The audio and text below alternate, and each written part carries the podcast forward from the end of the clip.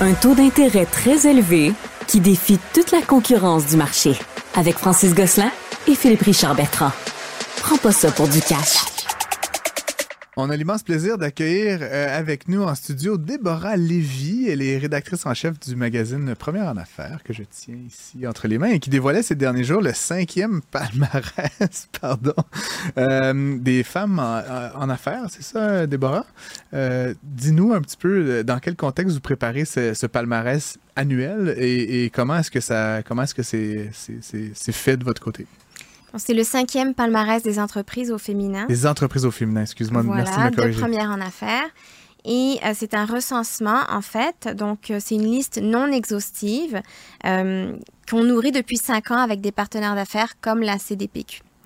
Et cette liste, elle comprend des entreprises qui ont un chiffre d'affaires de plus que 5 millions de dollars et des entreprises qui sont les étoiles montantes, qui ont un chiffre d'affaires qui est situé entre 1 et 5 millions de dollars.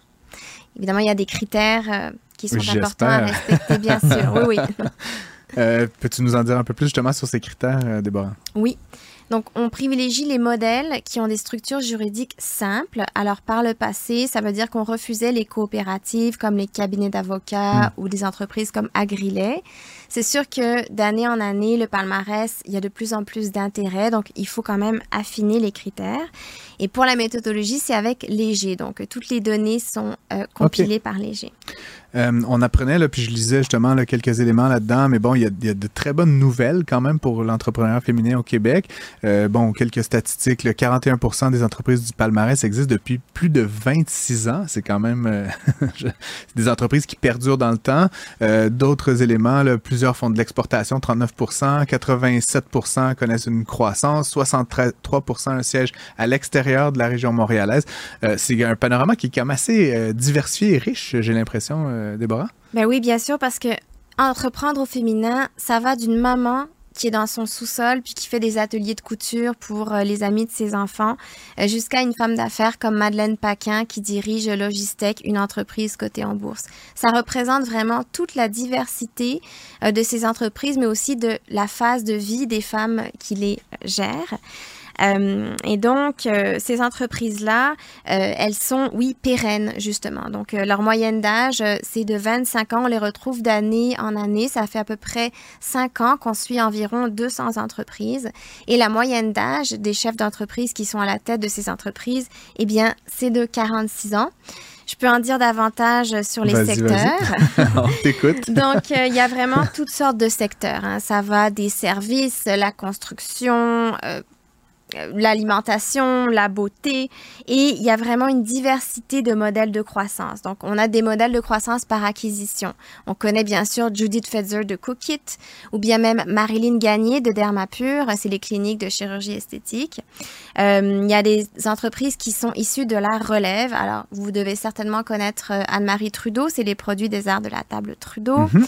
Ou bien Sylvie Roy de Roy euh, Ménager, Entretien Ménager. Ça, ce sont des entreprises qui existent depuis deux, trois, parfois quatre générations. Et qui ont été reprises par des femmes euh, qui sont désormais à leur tête, c'est ça? Exactement, exactement. Avant, oui, pardon? C'est sûr qu'on n'est pas encore arrivé à la parité euh, du nombre d'entreprises détenues par des hommes versus celles détenues par des femmes. Il n'y a pas de parité encore. Mais est-ce qu'il est y a une certaine croissance dans les dernières années? J'ai comme, comme l'impression, comme homme d'affaires moi-même, que je vois beaucoup plus de femmes d'affaires qu'il y a euh, quand j'ai commencé en 98. Là elles sont beaucoup plus visibles. Est-ce qu'il y en a plus? Je peux pas vous dire. Donc, non, on n'est pas l'Institut de la statistique du Québec, mais elles sont plus visibles. Et c'est sûr que dans les médias, c'est intéressant d'entendre ces histoires. Ça, c'est des histoires qui inspirent. Effectivement. Euh, hors d'onde, Philippe posait la question là, sur euh, une ancienne. Euh, ah oui, en fait, c'est parce que je connais, je crois que je, crois que Michel Bazin, qui est une femme extraordinaire que j'ai connue, que je connais encore. Et, donc ma, ma question, Déborah Lévy, vous êtes vous-même une entrepreneur, pourrait-on dire? Enfin, on peut pas mm-hmm. dire. Vous êtes donc rédactrice en chef, mais aussi propriétaire de ce magazine Première en Affaires. Euh, c'est un magazine qui semble aller bien euh, dans un contexte où, pour l'édition de magazines, c'est pas tout à fait facile nécessairement. Parlez-nous un peu de Première en Affaires euh, as a business. Ça existe depuis 2007. Donc, nous, on a repris ce magazine-là avec mon associé en 2017. Et donc en 2007, on a hérité d'un nom et d'une réputation et d'un magazine crédible, d'une marque très très forte. Alors, vous dire que ça va bien, on travaille beaucoup. On Hmm. est une micro-équipe. En ce moment, je cherche à recruter 3, 4, 5 personnes. Donc, euh, on, on travaille beaucoup. Euh, est-ce que ça va bien? Je ne sais pas. Mais en tout cas, on est rentable. Et donc, euh, on, on essaye de, de continuer à publier le magazine. Notre mission, c'est vraiment de continuer la parution papier. Donc, Michel Bazin, effectivement, était dans l'équipe avec Marine Thomas, qui est aujourd'hui rédactrice en chef du journal Les Affaires, Margarita Lafontaine. Donc cette équipe-là a mené ce magazine pendant plusieurs années et nous, nous l'avons repris en 2017 avec Ah, mon associé. histoire que je ne connaissais pas. Voilà. Et donc, tu peux pas. On peut se tutoyer, Déborah? Ben, oui, tu si ne peux pas veux. nous dire si ça va bien, mais en même temps, donc tu dis vous êtes rentable. Euh, le magazine, euh, comme on l'a dit, est en cinquième palmarès euh, de l'entrepreneur féminin. Il semble y avoir quand même une certaine lancée, je pense qu'on peut dire pour première en affaires. Est-ce qu'il y a d'autres projets à, à venir? Je, pas, je suis pas à la recherche d'un scoop, mais que- que- que- que- qu'est-ce qu'il y a dans, dans le ciel d'inscrits là pour pour toi et pour- et pour le magazine? On peut peut-être parler de, de l'avenir des médias. Je ne sais pas, c'est une grosse question en fait, parce que c'est sûr que le magazine est pertinent, ça plaît. Après, comment s'insérer dans un contexte où la diffusion est de plus en plus morcelée? Donc, je vous dirais que l'avenir du magazine, ça va dépendre de l'avenir de l'équipe et de comment le magazine va pouvoir se structurer pour perdurer. Donc, c'est important vraiment qu'une entreprise ne repose pas sur une seule personne et qu'elle soit, euh, je vous dirais, euh, ancrée dans une équipe solide pour que l'avenir du magazine soit pérenne. Et c'est qui les principaux alliés quand on se lance dans une aventure comme celle-là? Ce sont les, ban- les banquiers, les, bon, vous Les êtes- a- je présume les annonceurs. les annonceurs. Oui. Euh, que- comment est-ce qu'on s'entoure, disons, là, Mhm. pour, pour s'assurer de, justement de la pérennité puis de ne pas être euh, seule femme à la tête du navire? là? Mais les annonceurs et l'écosystème, il y a quand même un écosystème très très important au Québec. Pour ça, vous parliez tout à l'heure de parité.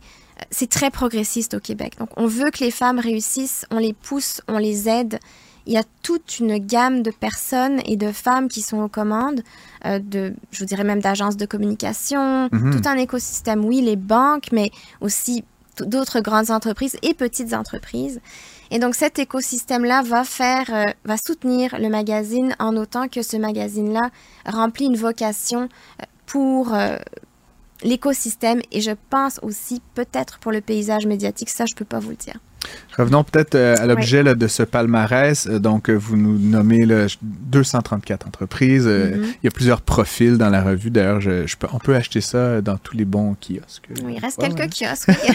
Donc, on dans peut- les on peut multimags, s'abonner. on peut s'abonner, mais On peut aussi aller faire une petite promenade, je sais pas moi, sur la rue Saint-Laurent où il y a des multimags. En tout cas, il y en a même, il y en a un peu partout au Québec. Sur Et- Mont-Royal aussi. Oui, il y en a aussi Et, sur et donc, Mont-Royal. et donc, ma question, Déborah, euh, qu- qu'est-ce qui... Bon, Philippe parlait de parité ou en fait de l'augmentation ou pas là, du nombre en proportion, mais moi, j'aimerais un peu euh, t'entendre sur... C'est quoi les...